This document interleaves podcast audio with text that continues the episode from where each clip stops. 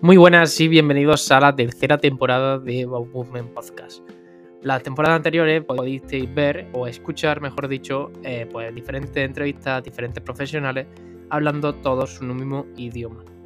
Donde al final entrevistamos pues, a psicólogos, nutricionistas, fisios, cafés, traumatólogos, etcétera, buscando todo una visión al final desde el movimiento y desde al final la antifragilidad en esta temporada vamos a, entrevistar más a clientes para que hablen en primera persona de, en qué situación se encontraba y cómo están ahora, ya que al final mucho encontraréis en esa situación y os interesará saber qué, eh, qué tratamiento, qué opciones se pueden dar para recuperarse y volver al deporte en el mejor nivel. Así que lo dicho, si queréis, hay muchísima información en los episodios anteriores y esta temporada vamos a buscar hacerla un poquito más emotiva. Así que sin más dilación, vamos con el episodio.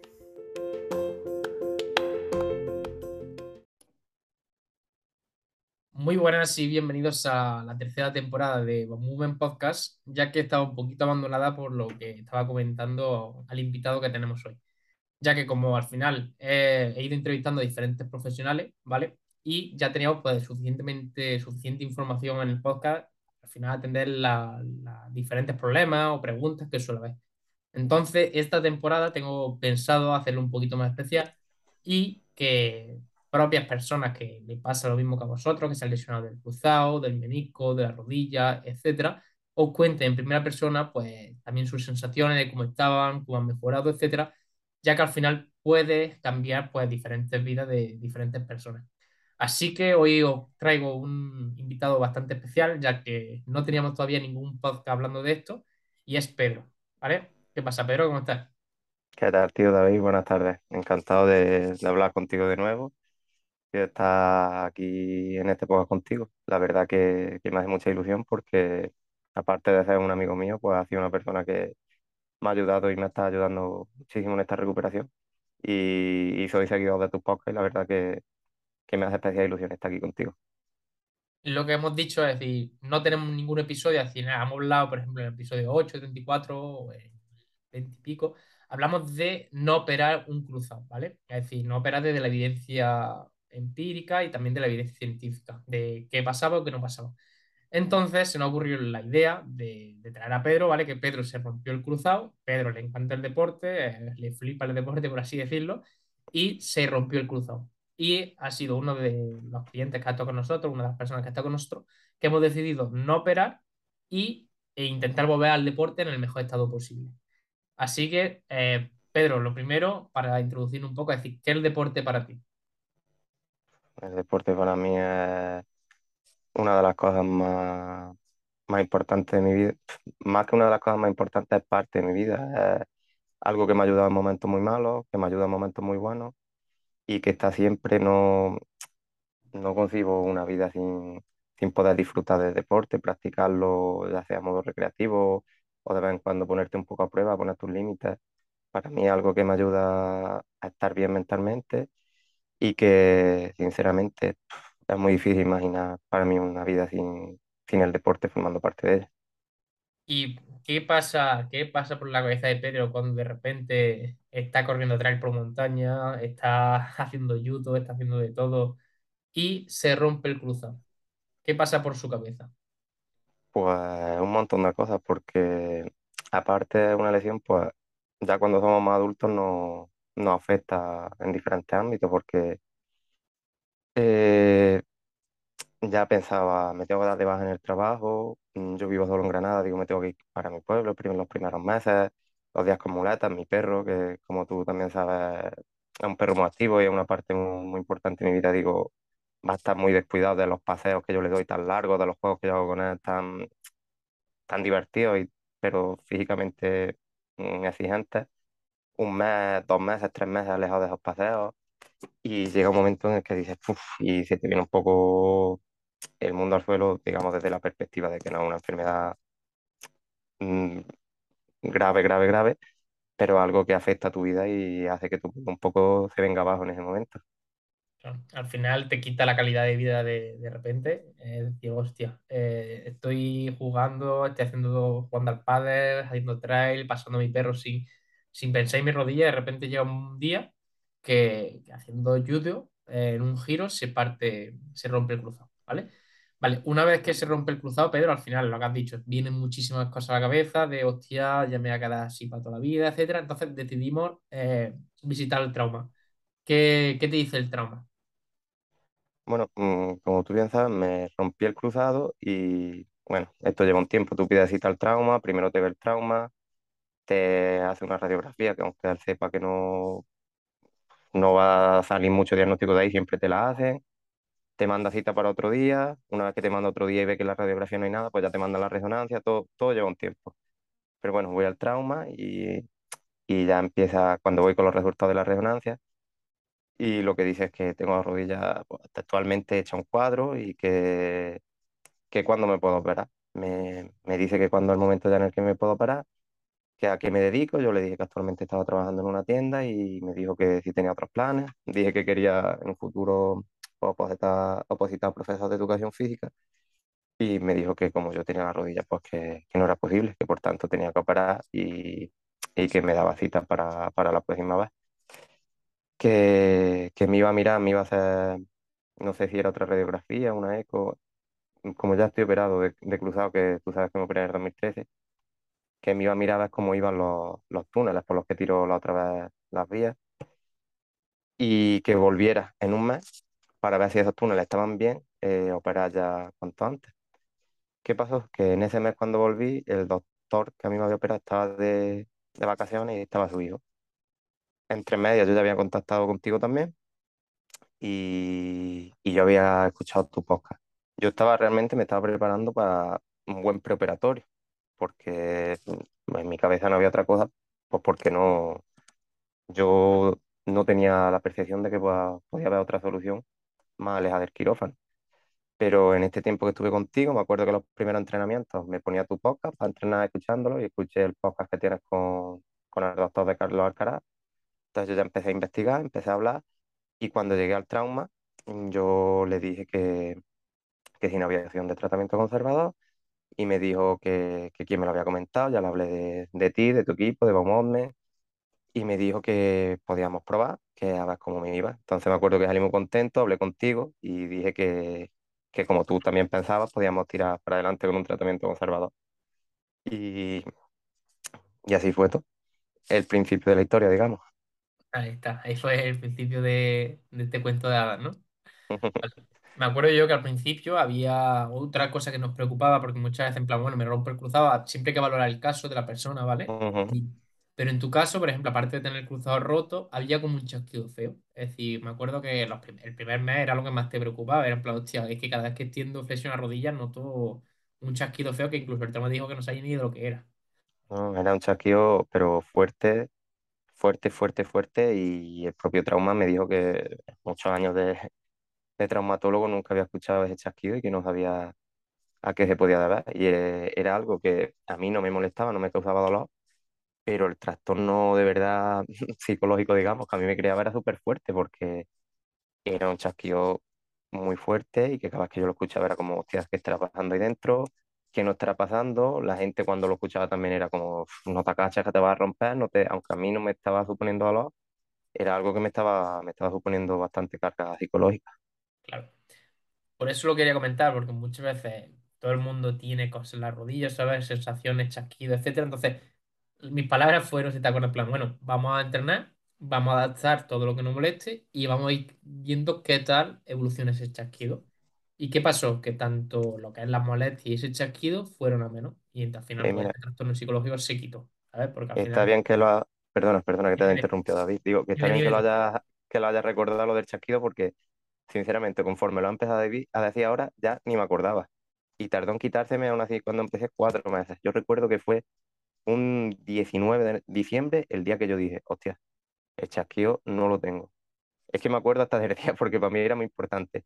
Y contigo empecé en agosto, así que, que tardó su tiempo, pero que, que se quitó y para mí era muy importante. Y mira, ya tú sí, sí ya no forma parte de mi vida, que, que cuando ha empezado a decirlo he tenido que recordar, porque Claro. ya no, no lo tenía interiorizado como que eso me había pasado a mí. Claro, claro, claro. Por eso muchas veces es bueno comentarlo, porque queremos resultados. Bueno, me, en plan, me he roto el cruzado y en dos meses estoy bien, ¿no? Al final todo lleva su tiempo, todo tenemos que ir poquito a poco. y siempre los resultados van a ser a medio y largo plazo. Por eso, lo que has dicho tú, es decir, ahora mismo no te acordabas. Para una persona, normalmente, cuando está en esa situación, en plan, madre mía, llevé hasta así toda mi vida, esto lo voy a acompañar, etcétera. Y siempre, en plan, como mensaje, daros tiempo, hacer un buen trabajo y seguramente eso vaya a menos, que eso es importante que lo sepáis.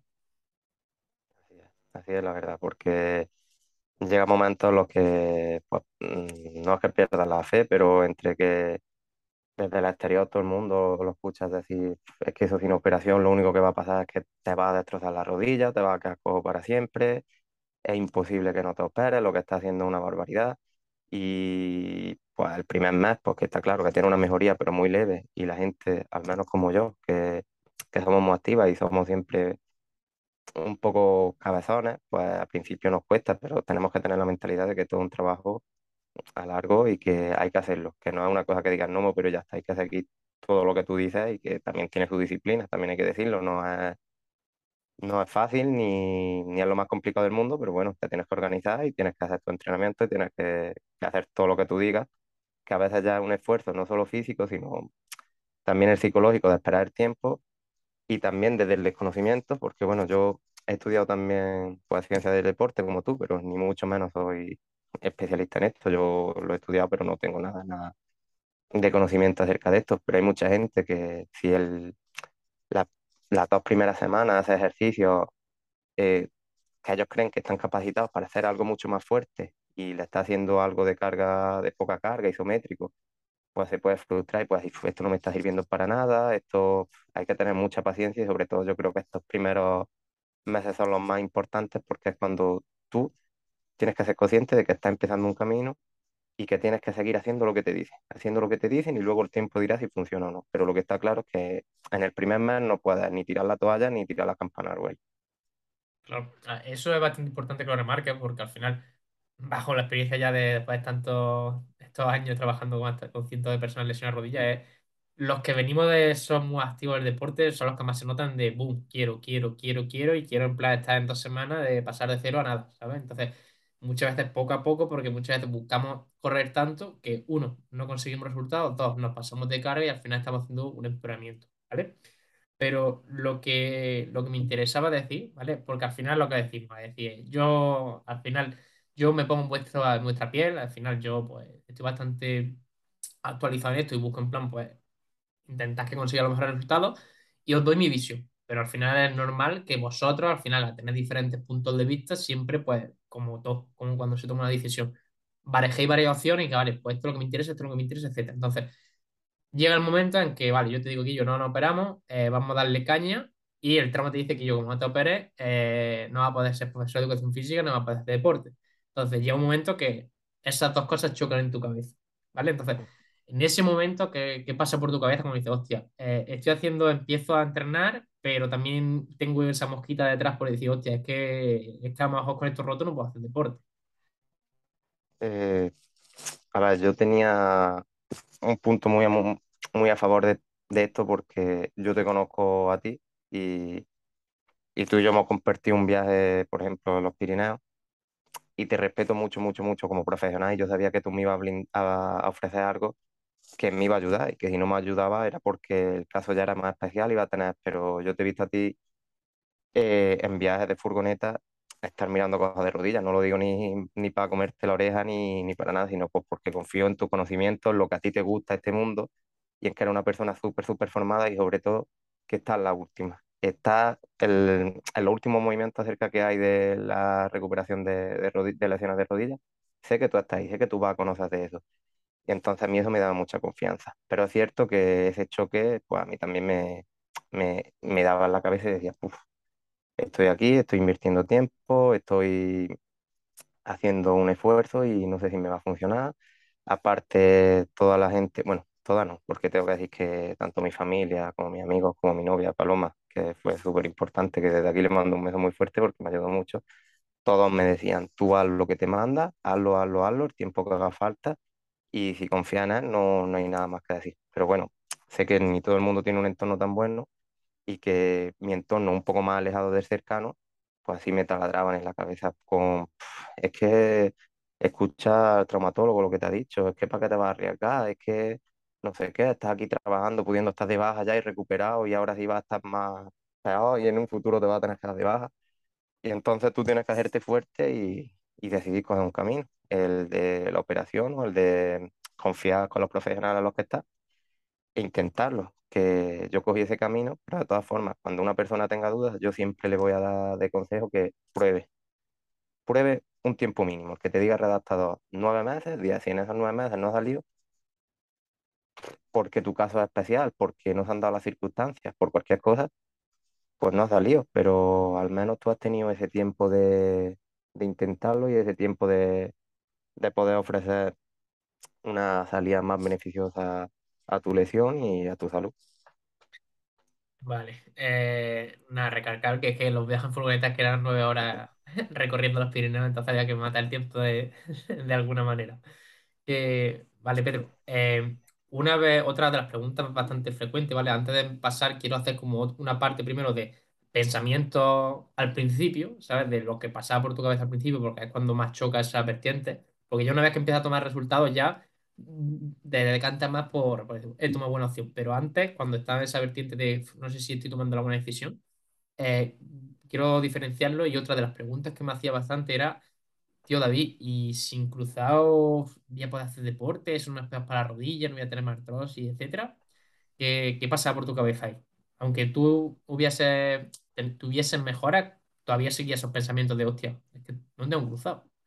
Claro, pues es lo que yo pensaba, digo, no tengo cruzado, no, no sé si mi rodilla, aunque ahora mismo no me duela, pueda estar generando más movimientos en órbitas, digamos, no naturales que le puedan estar generando daño en un futuro y, y si esto, pues cuando yo tenga 50 60 años, me, me puede generar una lesión mucho más grave. Pues sí lo pensaba, pero ahí lo bueno es poder hablar contigo y que tú me comentes, me des estudios como tú me diste, ofrecías las charlas, dabas los estudios de los casos de la gente que nos había por haber cruzado, cómo mejoraban algunas fibras de, de los tendones, todo. Bueno, lo que digo ahora no es tan técnico como tú lo dices, pero quiero decir que tú tienes los estudios, tú tienes todos los, las últimas tendencias, que al fin y al cabo, pues la medicina como todo, hay que, hay que estar a la última y, y yo ese temor lo tenía. Y era uno de los temores más grandes porque aunque vi que iba mejorando, pues en la cabeza siempre estaba esa duda de, hostia, esta rodilla está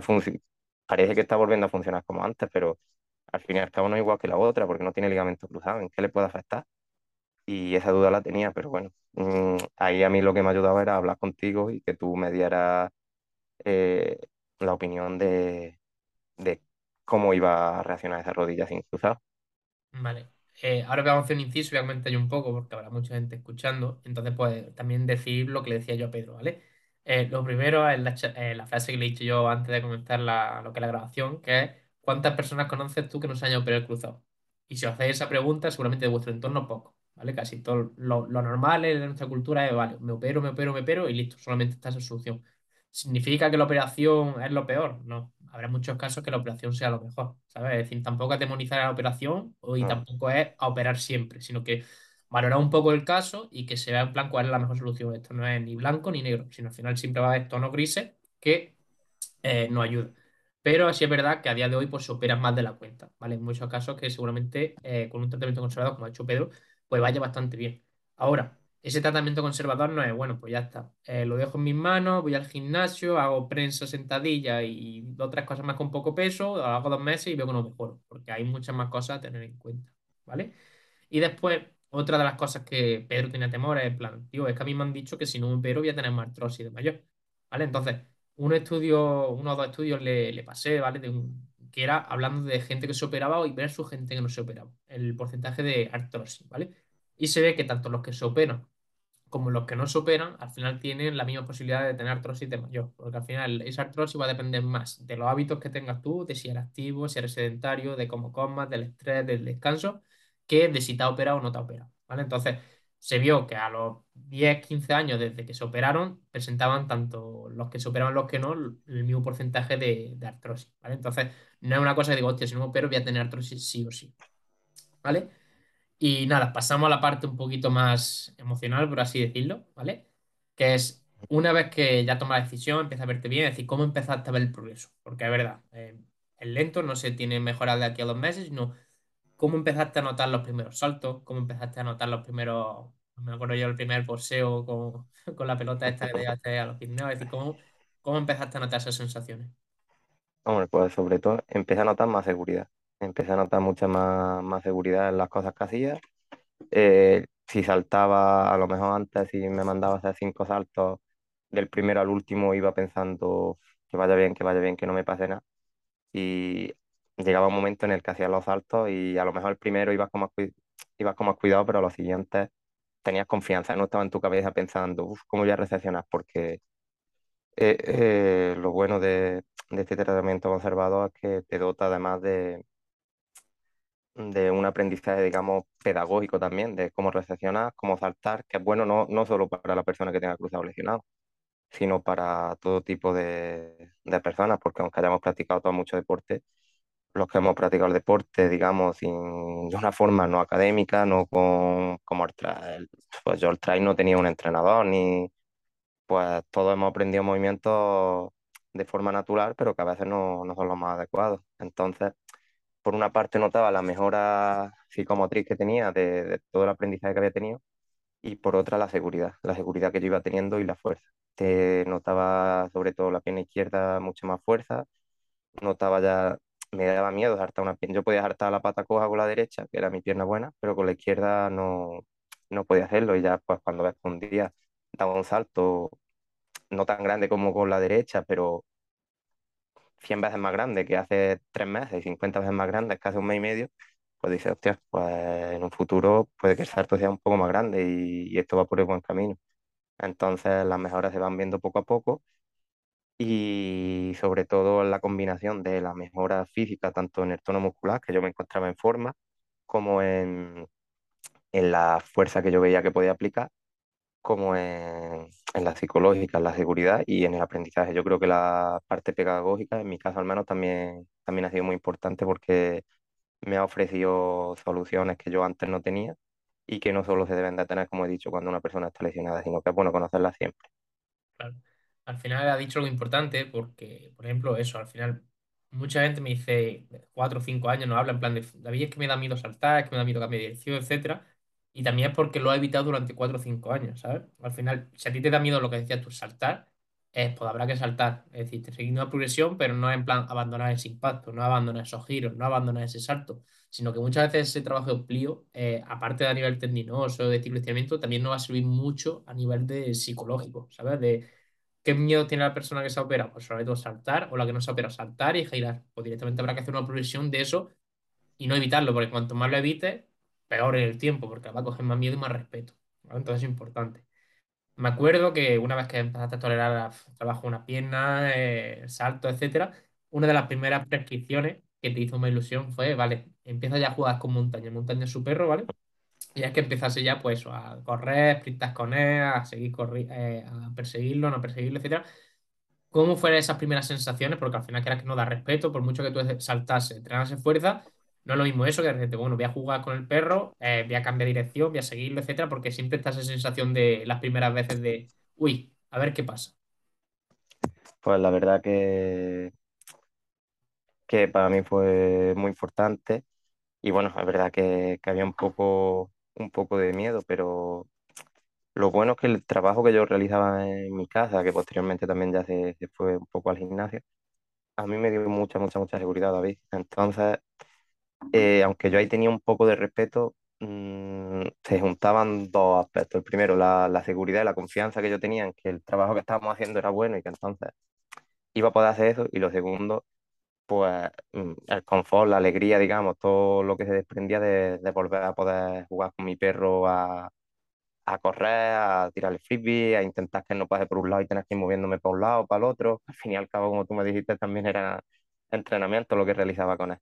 Entonces creo que, que, que eso hizo que mi seguridad fuera mucho mayor. Se juntaban los dos aspectos, la alegría de, de poder ir viendo cómo las cosas salían y volvía ahí, y la seguridad que ya había cogido en los entrenamientos, en el ya ir saltando desde una silla hacia abajo, y los cambios de dirección que, que me ponía, los saltos a la pata coja de haciendo una pista de fútbol, pues ya todo eso a mí me, me fue dando una seguridad que, que me ayudó mucho, pero es verdad que el respeto estás y que la primera vez que yo jugué con montaña, o la segunda o la tercera, en, en alguna de ellas, seguro que me dolió la rodilla y seguro que en tu cabeza está otra vez mm, todo esto que estaré haciendo, que me están yendo los ejercicios bien, será aplicable para afuera, pero tienes que darle tiempo y tienes que darle, darle paciencia y viendo cómo las cosas salen. Total, al final esas primeras veces siempre son más psicológicas que, que físicas. Eh, nada, comentar. Eh, el deporte al final, eh, uno de tus objetivos al principio era en plan, vale, vamos a intentar no operarnos, no pasar por quirófano, porque al final es bastante invasivo y, y ya habías pasado una vez, entonces dijimos, vale, quiero hacer trail. Mi objetivo es correr por montaña, ¿vale? Es decir, darle caña y ver qué tal responde la rodilla. Es decir, lo primero, antes de pasar al siguiente deporte, que era el judo, ¿vale? ¿Cómo fueron esas primeras carreras? Es decir, primero hicimos una progresión y eh, fuimos tolerando ese impacto, tolerando, ganando fuerza, etcétera. Pero, ¿qué tal las primeras carreras? Es decir, al final lo mismo que hemos dicho antes, cuando va a correr por montaña, cuando es un terreno inestable, dice, hostia, a ver qué pasa por mi cabeza, que es la primera vez que me prescribe David que corra. Claro, eso sí es verdad que a mí me daba un poco, un poco más de miedo al principio por dos cosas, porque me doliera y porque a mi cabeza me invadiera los pensamientos de, "Uf, pues esto sí es verdad que aunque he conseguido muchos avances, esto que es uno de mis objetivos principales no, no lo estoy pudiendo alcanzar. Eso era una de las cosas que más, más miedo me daba y me acuerdo que, empecé contigo, corría creo, ya no lo recuerdo bien, pero seis minutos corriendo, cuatro andando, fueron los- las primeras semanas de carrera y ya recuerdo el primer día que corrí, que me fui desde mi casa hasta el Llano de las Perdí que el que sea de Granada, pues bueno, lo conocerá. Subí y bajé. Aquel día no me atreví a bajar por la zona más técnica, decidí hacerlo por, por los caminos, pero llegué a mi casa y súper bien. Es cierto que las primeras sesiones de carrera por montaña, al acabar tenía siempre un poquito de dolor detrás de la rodilla, pero era un dolor más de la falta de, de movimiento, creo, o, o de, que, que de rodillas, que también lo traté contigo, que me acuerdo que me derivaste a tu fisio. Y, y la verdad que fue muy, muy importante para mí los primeros días. Ya empecé a correr 13 calo- kilómetros, 14 por veredas técnicas, por, por muchas piedras, hasta que, bueno, puedo decir que este sábado pasado corrí en Almería una carrera de, de trail de 72 kilómetros a pie. Así que, y no tengo ningún, ningún, ningún dolor de rodilla, absolutamente nada. Que yo creo que ya es una, una buena prueba de, de fuego, la verdad. Total, ¿eh? Poca broma, 72 kilómetros. Que seguramente el que haga trail profesional diga, "Ah, es poco, pero 72 kilómetros por montaña ya a mí no me resulta poquito, ¿vale? Y menos para tener el cruzado roto, que en verdad, lo que hemos dicho antes, no pasa absolutamente nada. Nada, de verdad, me acuerdo yo que estuvimos, derivé a, Álvaro, aquí un saludo para él también, que también ha Un tenido saludo parte. para él que me ayudó, me ayudó mucho también. Ahí está, que controlásemos la carga, que al final eso es importante. Siempre incluso haya molestia, etcétera, se controla la carga, se deriva y se vuelve a todo el lío, ¿vale? Entonces, último, vale, ya hemos dicho, hemos hecho un poco progreso de que empezamos, pensamientos que tuvimos al principio, hasta día de hoy, ¿vale? Lo que has dicho, 72 kilómetros de trail, eh, de vez en cuando me pasa pantallazo de carreras que está haciendo, no de trail, pero normales, molestia. Y eh, a día de hoy, ¿qué, qué haciendo crees que te impide algo la rodilla hacer a día de hoy? Pues mm, la verdad, Vic, hasta que no, el otro día no volviste a hablar conmigo para proponerme lo del podcast, mm, no, no tenía ni conciencia que tenía el cruzado roto. Es un pensamiento que a veces se te pasa por la cabeza, pero no, no tenía ni esa percepción con la que me levantaba todas las mañanas de a ver cómo trae la rodilla. Yo ahora mismo puedo decir que tengo una rodilla fuerte y recuperada y que no afecta en nada a mi vida. Estoy haciendo todos los tipos de deportes que quiero el judo que pues, voy menos de lo que me gustaría por el tema del trabajo, pero cuando voy, sabes que es un deporte con muchísimos giros, en el que mueven mucho peso de una persona pues como yo, que, que tengo bastante peso, 80 y algo de kilos, y estoy con personas de, de mi peso y moverlas, cargarlas, hacer un giro intentando mover su fuerza, eh, todo eso, el trail, por los sitios por donde corro, mm, entrenamientos que hago con mi bici y con montaña, mm, en cuestas. Ahora mismo puedo decir que, que no tengo dolor absoluto de rodilla y que me, me cuesta recordar y volver atrás para pensar que, que es que tengo el cruzado roto. Eso yo creo que al final es mejor que, que hacer deporte, ¿no? Que al final La mítica frase que cuando hacemos entrevistas, cuando va a entrar nueva gente al programa o cuando va a entrar nueva gente a la asesoría es yo quiero hacer deporte sin pensar en mi rodilla. Al final el objetivo que buscáis todos y yo creo que cuando se consigue ese objetivo de vale, hago deporte y no estoy pensando ni en mi rodilla es cuando de verdad al final alcanza como la fase última de, esa recuperación, ¿sabes? La verdad, la verdad es que es el mayor placer el de proponerte algo y ya que lo consigas o no lo consigas, pues que dependa de, del entrenamiento que tengas y de la suerte, pero no dependa de que estés luchando una lucha interna con tu, con tu mente de "Puf, mm, estoy haciendo algo mal o estoy haciendo algo que va a empeorar mi salud, sino que tú eres consciente de que ahora mismo estás ya recuperado, no tienes por qué pensar en tus rodillas, sino que ya tienes que pensar, eh, ¿voy a acabar esta carrera, sí o no? Bueno, pues vamos a ver qué suerte tengo y si entreno lo suficiente. Pero no, "Uf, vamos a ver si la rodilla me respeta o vamos a ver si la rodilla está bien para hacerla, porque eso ya está superado y, y sabemos que sí. Vale. Pues lo último, vale, decimos hace un poquito ya estamos terminando, ¿vale, chicos? O chicas, o chiques, como se, como se diga, ¿vale? Que una vez que, que estás en- tú en esta situación, que la has vivido en primera persona, ¿qué le recomendaría a gente que esté en tu misma situación? Es decir, sabiendo que no todo va a ser no operar, ni todo va a ser operar, pero ¿qué recomendaría a una persona que esté en tu misma situación y al final no se haya planteado esa sensación o ese tratamiento conservador? Lo primero, mm, gracias a Dios, por suerte hoy tenemos un montón de, de vías de, de fuentes de conocimiento, pues que tenemos acceso a ellas, consultarlas todas y viéndolas todas y viendo más, tener una guía para saber lo que es fiable y lo que no, que también, pues tú mejor que nadie sabes que, que conocimiento se en todos lados y no todo es bueno. Pero informarse, hablar con un traumatólogo, si puedes hablar con dos, mejor que con uno, con dos. Si puedes tener una tercera opinión, pues con tres.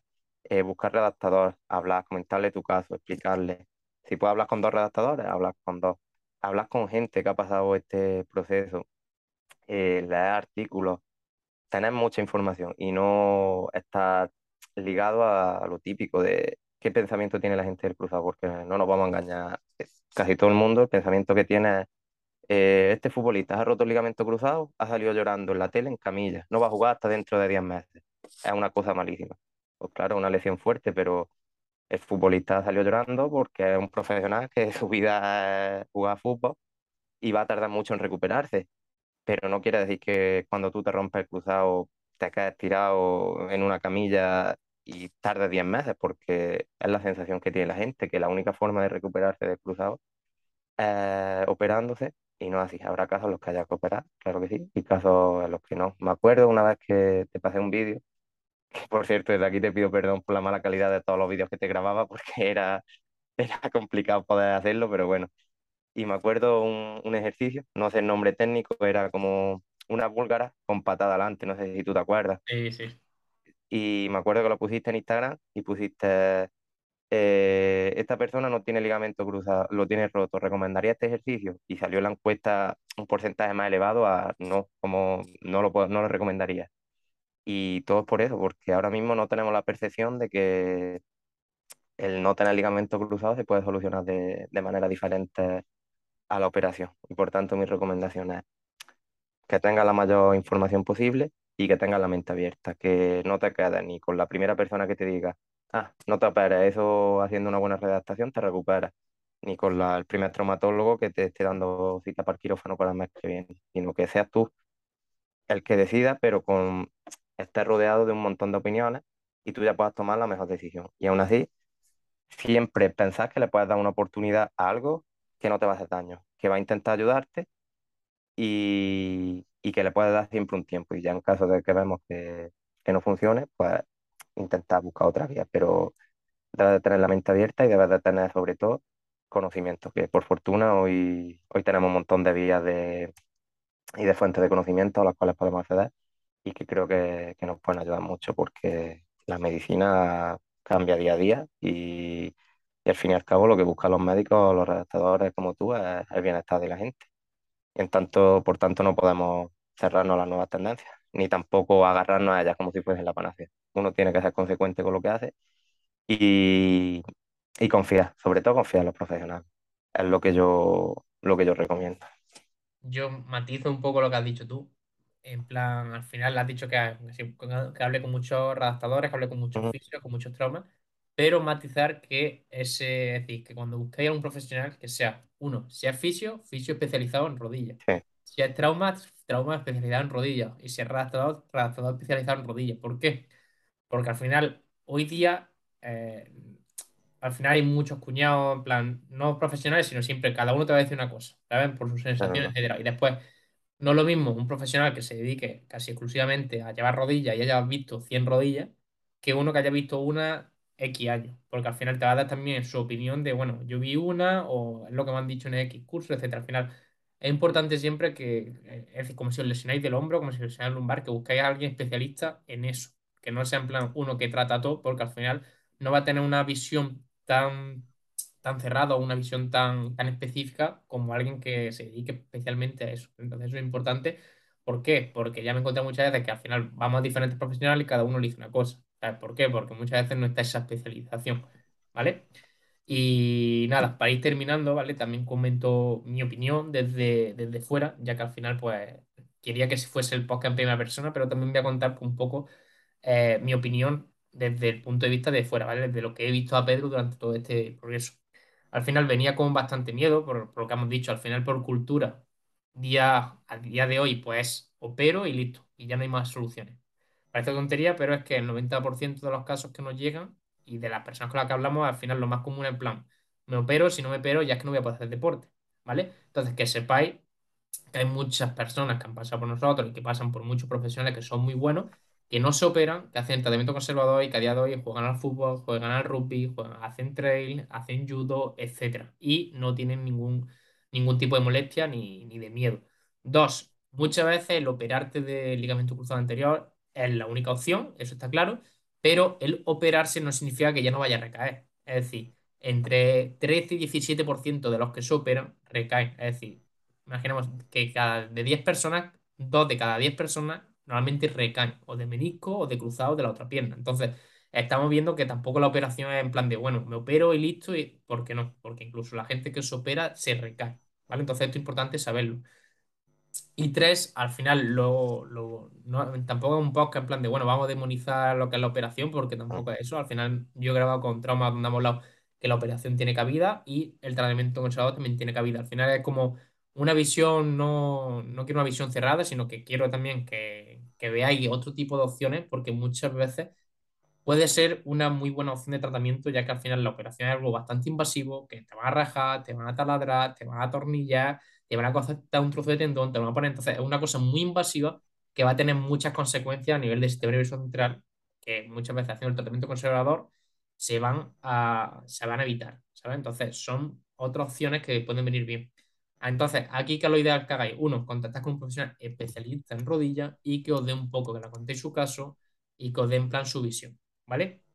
Así que eso era lo único que quería añadir, Pedro. Claro, Eh, no. mm, dime, Si me dejas, no, para terminar yo también, pues decir que, que sobre todo que haya personas ya de que tengan reconocido prestigio, que estén defendiendo este tipo de tratamiento conservador, es una cosa que ayuda mucho, porque ya te digo, a mí el, el podcast de- del doctor de, del doctor de Carlos Alcaraz me, me ayudó mucho. O, es una persona pues, que está llevando un deportista, que en aquella época ya era importante, imagínate ahora mm, todo lo que está consiguiendo, que ya está diciendo que, que probablemente muchos deportistas de élite, si, si no dependieran económicamente y no tuvieran que cumplir unos plazos, mm, no se operarían porque a veces el tratamiento conservador es mejor. Lo que pasa es que ellos están en, en la disyuntiva de que, de que viven de eso y no pueden arriesgar a que algo salga mal. No pueden arriesgarse a hacer un tratamiento conservador que falle y tener que operarse. Como él decía muchas veces, el problema de, de los deportistas. Entonces yo creo que el que haya personas ya de un determinado prestigio como es, como también me va a permitir que eres tú, porque eres ya una persona a la que conoce mucha gente y, y un gran profesional, pues, pues puede ayudar a que este tipo de, de tratamiento se, se vea con mejores ojos y por supuesto no, no demonizar la operación, sino tenerla siempre como que los dos sean recursos y que ya cada uno a veces pueda utilizar uno u otro, pero que, que las dos opciones estén ahí, que no como ahora mismo que la opción del tratamiento conservador pues es una opción que mucha gente no es que descarte, es que no conoce porque no la ve ni, ni posible. Y ya está, perdona por esta última intervención, pero quería Nada, decirte eso, nada. que tu, tu podcast me ayudó mucho y, Tú piensas que este podcast es para ti, ¿sabes? Este me puede decir todo lo que me has dicho aparte del audio de, de todo el año. Este, este es el plus. Así que nada, chicos. En plan, si queréis escuchar ese podcast, ¿vale? Es el episodio 8, ya que lo he comentado bastante porque quien lo quiera buscar. Y nada, al final yo súper contento de que al final lo que más me gusta de, de este trabajo es que vosotros consigáis resultados. Porque al final, si vosotros no conseguís resultados, no trabajaría de esto, ¿sabes? Porque al final, plan, quieras que no, lo que hace que venga gente, etcétera, es que casi todos, consiguen todos conseguir resultados, todos estéis contentos y eso es lo que nos, más contentos nos pone a nosotros. Así que de verdad, un placer, Pedro, que hayas estado aquí, que hayas contado tu, tu experiencia de primera persona y nada, seguimos hablando y tenemos un viaje pendiente con, con Nali Montaña. Lo tenemos. Un placer estar hablando contigo y muchísimas gracias por, por todo el trabajo que has realizado conmigo por el podcast y que nos vamos a ver seguro en un futuro en algún sitio bonito como a nosotros nos gusta. Me alegra saber que has llegado hasta aquí, ya que al final el tiempo es lo más valioso que tenemos. Y que pase el tiempo dedicando a formarte o a tener más conocimiento dice mucho de ti. Así que nos vemos en el siguiente episodio y nunca dejes de aprender. Hasta la próxima.